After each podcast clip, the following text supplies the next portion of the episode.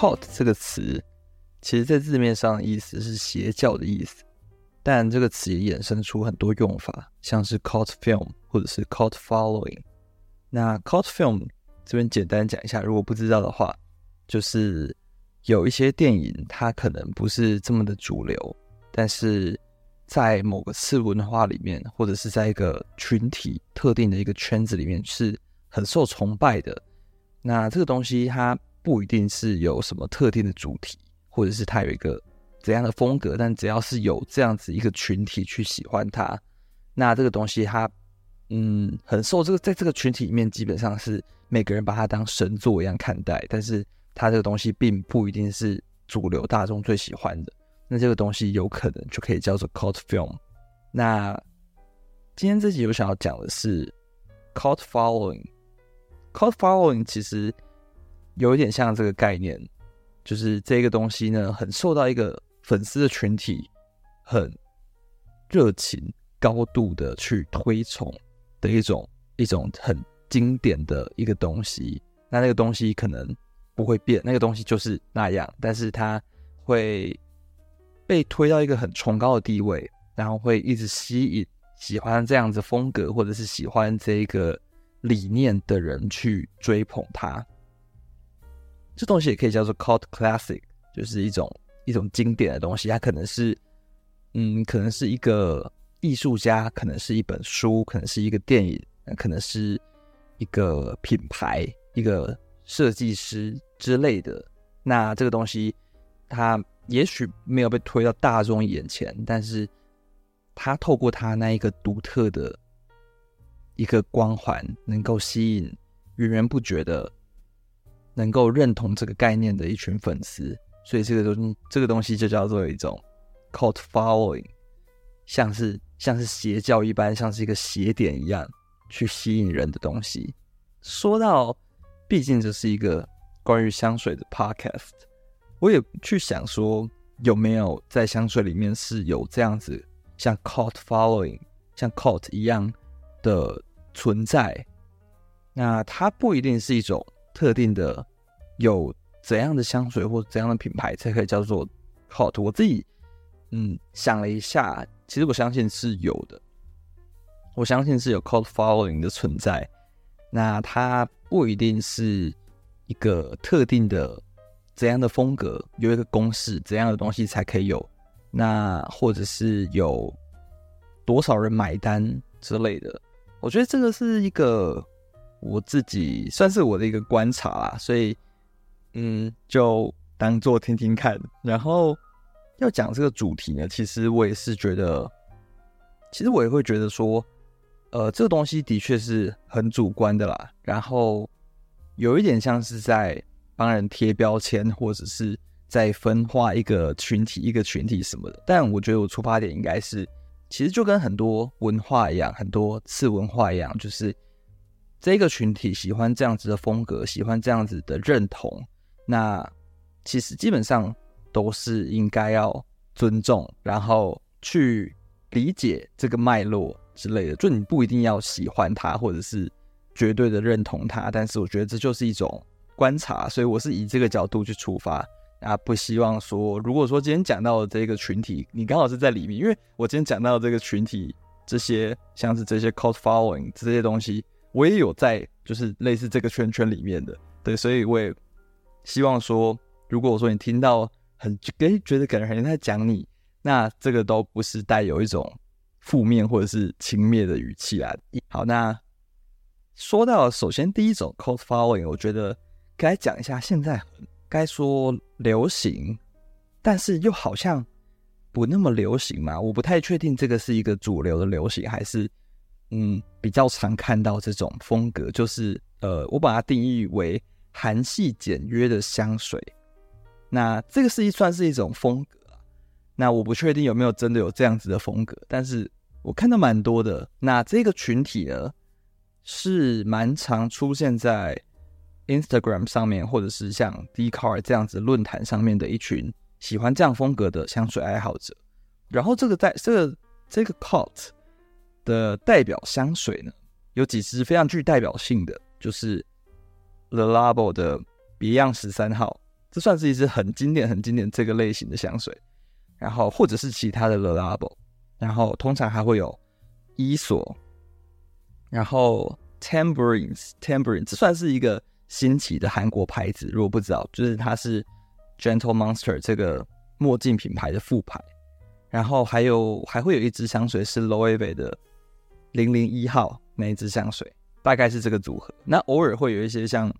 像 Jo Malone 或者是 Byredo 这这些香水的组合。嗯，哦，还会有有一个牌子，我觉得蛮经典，是这个路线的，就是 Malin and Getz 的大麻草那个香水。对，这这这个组合啊，大概就是我会对这一个呃这一个路线的 Cult 会观察到的，是这个群体心目中的一些经典的香水。那我自己的剖析呢，会觉得。这个圈子基本上就是喜欢比较这种，嗯，哦，第一点就是他们的包装都是比较偏简约风，然后比较自然色系一点，就是这这类型的香水主打的都是比较这样子的氛围，不会有很华丽的金色、银色啊，或者是比较前卫的现代的包装，或者是比较古典华美，它基本上就是主走一个。比较简约，然后能够符合融入日常生活这样子的路线，味道基本上都是那种比较干净、实穿的味道，然后走的是轻盈的木质调或者是干净的花香这种的。那我观察到的事情是，通常这个路线的香水爱好者会，呃，非常喜欢这几个牌子，然后去轮流使用这几个牌子的不同香水。去排列组合这样，那这个嗯，我觉得这个这个路线的香水基本上就是好取得，就是如果说你喜欢这个风格的话，就是还蛮容易被这样子类型的香水给吸引的。就如果你说你的需求是比较想要比较好取得，然后味道基本上不太会有人不喜欢，然后让人觉得说你品味蛮好的。对，就感觉说好像蛮有格调的，这样就是用一些，就至少闻起来不会觉得很廉价的香水这样子。然后，对，这大概就是我对这一个路线的一个看法。然后，不过味道就是可能比较容易撞香，但当然也不是这么容易啦。当然就是要遇到撞香，我自己是觉得也没有说真的这么这么容易。然后，对，所以说如果你的需求是这样子的话，我会觉得这个。这个群体是现在我观察到还蛮算是能见度算高的一个 cult following 这样子状态的群体。那接下来要再挖更深的话，算是这一个 cult 里面的一个小分支，就是 The Label，The Label 是一个我认为 cult following 很严重的一个品牌，然后就是喜欢 The Label 的人是。认真用生命在爱这个牌子，走的是一种接近信仰一样的状态嘛，就是真的是像信徒一样，逢人就要讲说，我喷的是 The Label，好 The Label 最好，Le Labo 最棒这样子，然后就是会说，呃，就是我我买这个 Le Labo 实在太好闻了，你身我就是跟身边人说，说你们全部都去给我买一罐之类的，就类似这种状态，然后。哦，然后而且基本上就是会有一种比较接近疯狂，就是想说要把它全线收齐。那当然这个是个人的购买商品的消费方式吧。但是我发现，在别的品牌上面好了，那个忠诚度都没有我看到像 l 拉 l a 这么高过。对，就是呃，比方说 Frederick m o l l 好了，Frederick m o l l 这个牌子也是算是我认为会。很适合全线收的那种牌子，因为它很多不同的香调，很多不同的调香师什么的。然后，对，但是我比较少看到有人会很疯狂的说我要把 Frederick m o l l 的香水全线全部收完。对，但是比较常看到喜欢 Le Labo 就是会慢慢的去把 Le Labo 的从最热门的那一几只，然后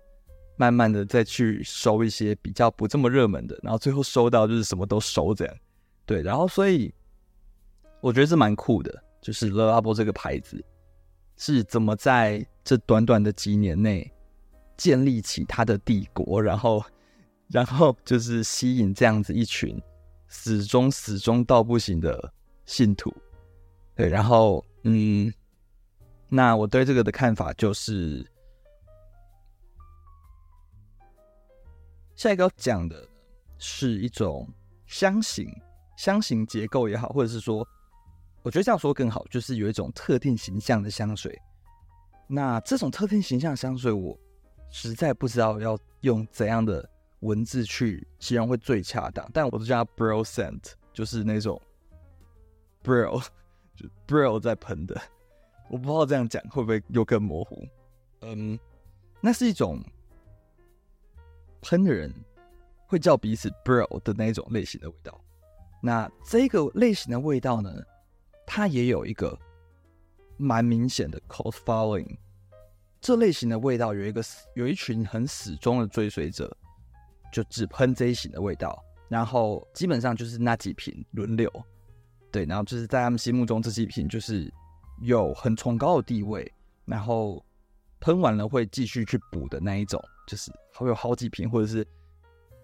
就是如果说他这呃这瓶还没喷完，然后他下一瓶香水，他基本上也不会想要去试别的香水味，他会去找他的衍生的版本，就是比方说它的运动版或者是它的香精版之类的，就是类似这样子的感觉。那这类型的味道。我先说，就是我比较不是喜欢这个路线的，但我知道非常多人喜欢这种香水感的这种香感的味道。那这这类型的香水，我归纳一下，大概有就是 Bleu de Chanel，然后像 Creed 的香水，Bro 也是很喜欢，就是拿破仑之水啊、银色山泉之类的。然后还有比较有代表性的，像是像是 Dior 的旷野之心，还有。嗯，一时想不太到哎，还有什么？还有像 Tom Ford 的真华乌木是这样翻吗？它的中文对，就是 Tom Ford 的那一只乌木，但这个又有一点，嗯，我觉得 Tom Ford 这是没有这么经典的 Bro，就是他没有那么 Bro，他有点介于呃喜欢喜欢木质类，或者是喜欢。那类型的，对，我觉得跟 Bro 有又有点不太一样。Bro 喜欢的大概就是这些，还有像是某某同名男香吧，就这类的。对，然后这类型的味道的取向，通常，嗯，这个群体比较喜欢就是阳刚的、明亮的味道，就是辨识度其实算很高的，然后气场也是有，但不是。那一种不是那一种，呃，比较深的那种气场，也不是那种让人觉得很古怪的气场。他的那个气场是一种，就是一个 bro 来了那种感觉，稍微会感觉是蛮阳光的，然后是一种外向的，让你知道说，哎，我有存在感，然后我是一个有自信的那种形象的人。对，然后这个我觉得这个 cult following 他们比较追求的就是用气味去表现他的这一点，还有他对于一个价值观的认同，就是他认为气味就是要去提升他的一个能见度跟他的一个自信，或者是嗯他的某种魅力，可能是阳刚的魅力，或者是那一种想要给人亲和力的那种魅力吧，我觉得，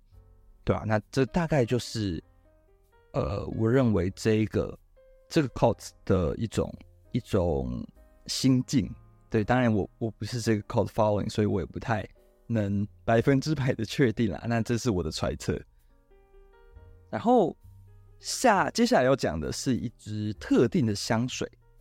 不是任何一个香调或者是什么，它就是一支特定的香水，它自己就有一个 cult following。我要讲的是 Tower Perfume 的摩洛哥沙漠。这一支香水，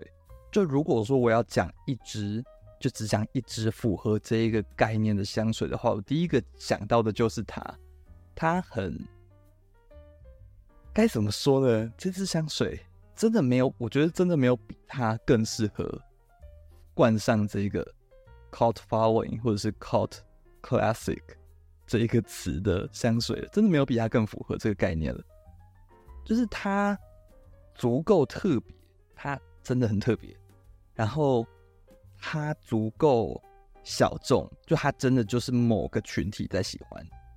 然后先说，就我也是喜欢的这个群体。然后带有一种怎么说呢？如果你爱他，你就爱的要死的那个特质，你会用尽你的一切，用尽你一切的词藻去形容他多好。然后他为什么？他完全没有过誉，他完全值得他的名声。然后没有试过的，你怎么可以没有试过？就类似这样子的一个状态的香水啊。然后。同时小众，有只有一个群体喜欢，但同时又很大众，就是我不知道这个这个状态就是很谜一样的一个状态。我会觉得它好像没有这么的普及，就是有一点介，有点像是你知道香水的人不一定会知道它，但是你有在接触香水的人会知道它的这样子一个状态。然后它的味道特色很强，它算是一个可以用很多方式去解释，然后他的创作的一个理念啊，还有他的一个真正气味表现出来的东西，还有他调香的技法，还有他的用料等等，都算是可以让这个 cult 继续讨论下去的一支香水了。它基本上是一支，就跟名字一样，摩洛哥沙漠。它是一支很沙漠感觉的香，然后带有明显明显的一种沙土的质地，然后辛香料啦、木质啦、花香啦、树脂香啊、琥珀琥珀感，然后焚香感、麝香感，就是很多东西夹杂在里面，但它闻起来很顺。非常的顺，然后记忆点很高，然后像是一个比较，同时很有一种自然的感觉，但它同时又很能用在肌肤上面，一个很香水的味道，但是你不会觉得它是一种很人工或者是它过香，对，它还是有它的艺术感在，嗯，是一种力道很强的东方香味，然后。能够，如果说你是喜欢那个沙漠的那个画面，或者是喜欢东方的感觉，喜欢东方调，然后会去想要去想象这样子的画面的话，我会觉得他做到非常的好。然后再加上他的嗯留香度、扩散度也都是顶级的那一种，所以我觉得他能够获得这样子的一种盛名是。蛮实至名归的，我觉得我这样就有点偏颇了，但就是，嗯，它是一支可以一直被讨论、一直被拿起来讨论、一直被拿。我觉得啊，对，有一个很重要点就是，它会一直被拿起来当标杆，这个路线的香型，然后总会有喜欢摩洛哥沙漠这支香水的人出来说，啊，那其实也不过只是摩洛哥沙漠的稀释版，哎，这支明明这支就让我想到摩洛哥沙漠那支，巴拉巴拉这样。对，我觉得这就是他也是有吸引到一票的信徒这样。然后接着要讲的是一种，也是一样，它同时非常大众又但是又很小众，有这样子的一个特质的东西，就是娇兰。我觉得这样讲起来有点荒谬，就是娇兰哪里小众？但是，嗯，倒也不是说它小众，而是说喜欢娇兰可以喜欢到很小众。可以，首先先说娇兰的信徒是非常多的。如果说是喜欢香水的人，一定有听过说有句话，就是不管怎样，你都会回到娇兰。那我觉得这有点像是一个，有点像是如果你喜欢电影，你一定看过《大国民》的那种感觉，有一点像是这样，就是嗯，它就是一个经典。然后就算它不好。就是，就算他你主观想要去说他不好，但是他的地位就还是在那边，你怎样都不太能把它磨灭掉，他这样子一个存在。然后他就是有这样子一个不可撼动的地位，该这么说的一个品牌啊。然后会说他有一个邪点的追随，就是与票信徒，就是因为因为。娇兰的香水实在是启发太多太多后后来的香水了，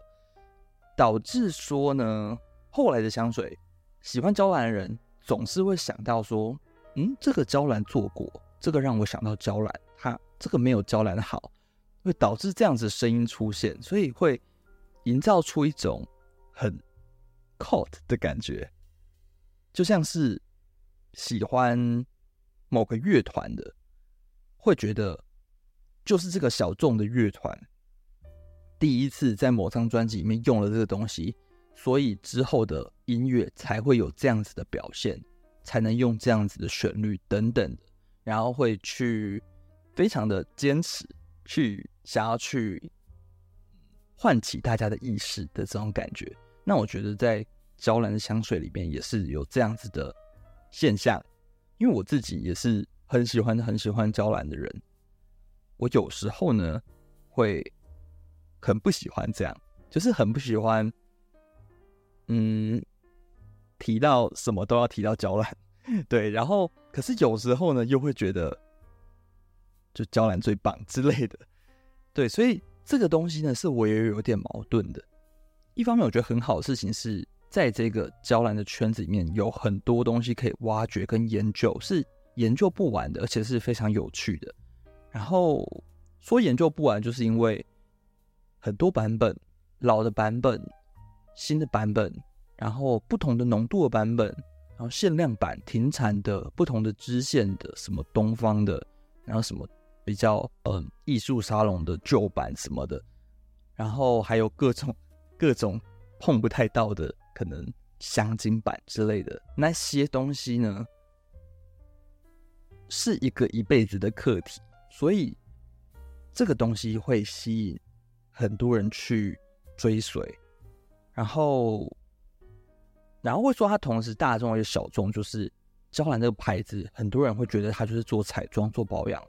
不知道它其实是这么一个庞大的，在香水里面是一个庞大的地位。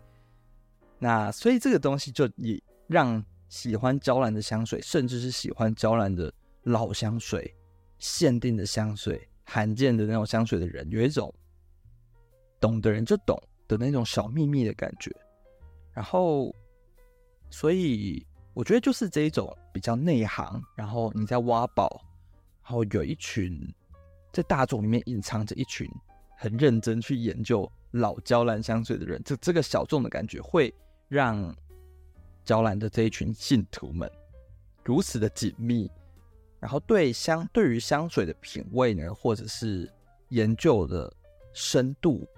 会越钻研越细致、越细腻的那个状态。对，所以我觉得这是我会认为娇兰也是一个这样子像信仰一样追随的一个弟子。然后最后一个要讲的东西是一个香调，那。说到香调呢，也是算是像各种香调也是有自己的拥护者。有些人喜欢果香、花香、木质，尤其是木质啦。我觉得在近几年嘛，喜欢木质的人很多，就是有一派的，就是就是非常喜欢、非常喜欢木质调。但是我今天要讲的一个，我觉得更符合 cult following 这一个定义的香调，就是西普调。西普香调是一种，我认为那个信仰强度最强的香调类型。嗯，会这么说是因为这个香调呢，相对来说，相对喜欢的人比较少。我觉得也合理，就是它的气味比较复杂，对于现代的气味审美来说，稍微就是比较复杂，比较难接受，会让人。不会直觉联想到它是一个宜人的味道，对，对于说火罗大众对于说对香水接触比较现代感觉的人群的人群来说，西普香调的确是需要有一定的接受度的一个香型，甚至有些人会觉得西普香调是要有一定的阅历，或者是你有一定的那个理解，就是要有一个心境去体会，你才能去欣赏的香水类型。然后它西普香料是一个很酷，然后很值得研究。然后虽然说它可能比较不实穿，也没有关系，就懂的人去闻，然后去研究它的香水的历史，或者是旧的西普、新的西普等等的去讨论。或者是去看每一支西普香水，它怎么去堆叠的那一种过程，我觉得是很有那种小圈子一个群体特别喜欢这个东西的那个精神在里面。那讲那么多，我觉得啊，就是有些人可能不知道西普香调是什么。那简单来说，西普香调就是，其实它香型结构蛮复杂的，但它有几个比较关键的元素，就是佛手柑、橡木苔。跟像是劳丹脂、龙涎香这样子的组合，因为它听起来就是不会像不会像什么花香、果香、木质这么直观嘛，就是不会说，呃，果香就是呃是可以联想到水果香，木质就是木头味之类的。但西普香调你听名字听不太出来，但西普香调基本上就是佛手柑，然后橡木苔跟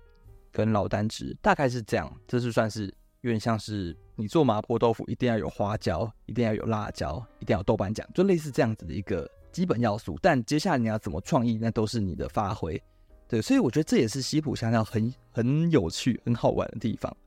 它可以有点像是给你几个元素，然后剩下的东西都是调香师的创意。你要加玫瑰，要加橙花，让它花香点也可以。然后你要加一点皮革、动物香。让它往动物香那边去也可以，然后要多加一点芳香的植物，让它有点靠芳香调什么的，迷迭香啊，然后马玉兰之类的也可以。所以它是一种变化度、包容性很强的香水的香调，也让这个香调很有趣，然后可以有源源不绝的讨论的点。同时，它也是一个历史悠久的香调。所以，对，这是我觉得西普调好玩的地方。我也算是在用香水一段时间久了之后，才慢慢喜欢西普的人。所以我也会算是会想要推荐一些朋友，就是假如说他对香水有兴趣，然后平常觉得闻了很多木质调很腻之类的，我会觉得可以去找西普类型的味道，就不一定要找最 OG 最。最老的或者是最经典的那些西普，但是可以去试试看。假如说现在新的对于西普的诠释等等的，就那个都是一种很好玩的体验。对，这这就是我觉得很有那种有一种信仰成分在的一个香调，就是西普香调。所以以上呢，就是我对于说像 cult following 这样子一个名词的一种观察，至少对于香水里面来说。那不知道你有没有什么你觉得很有这样子色彩的，或者是你觉得你属于哪一个群体？有没有觉得自己是属于特别属于哪一个小圈圈里面的，或者是有特别好奇什么小圈圈的吗？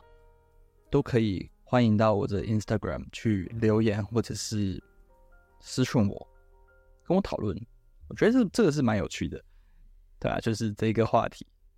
其实讲这个真的是我边讲又觉得有好多诶，像是我觉得像可能美食调也是有一个 cult following，然后像是像是天然香水也是有一个 cult following，就是我觉得观察这些每个小群体，然后有彼此的的坚持跟他们的一种信仰，我觉得都是非常有趣的。就有机会的话，再来继续讨论这个话题吧。那以上就是这一集的内容，我们下一集再见。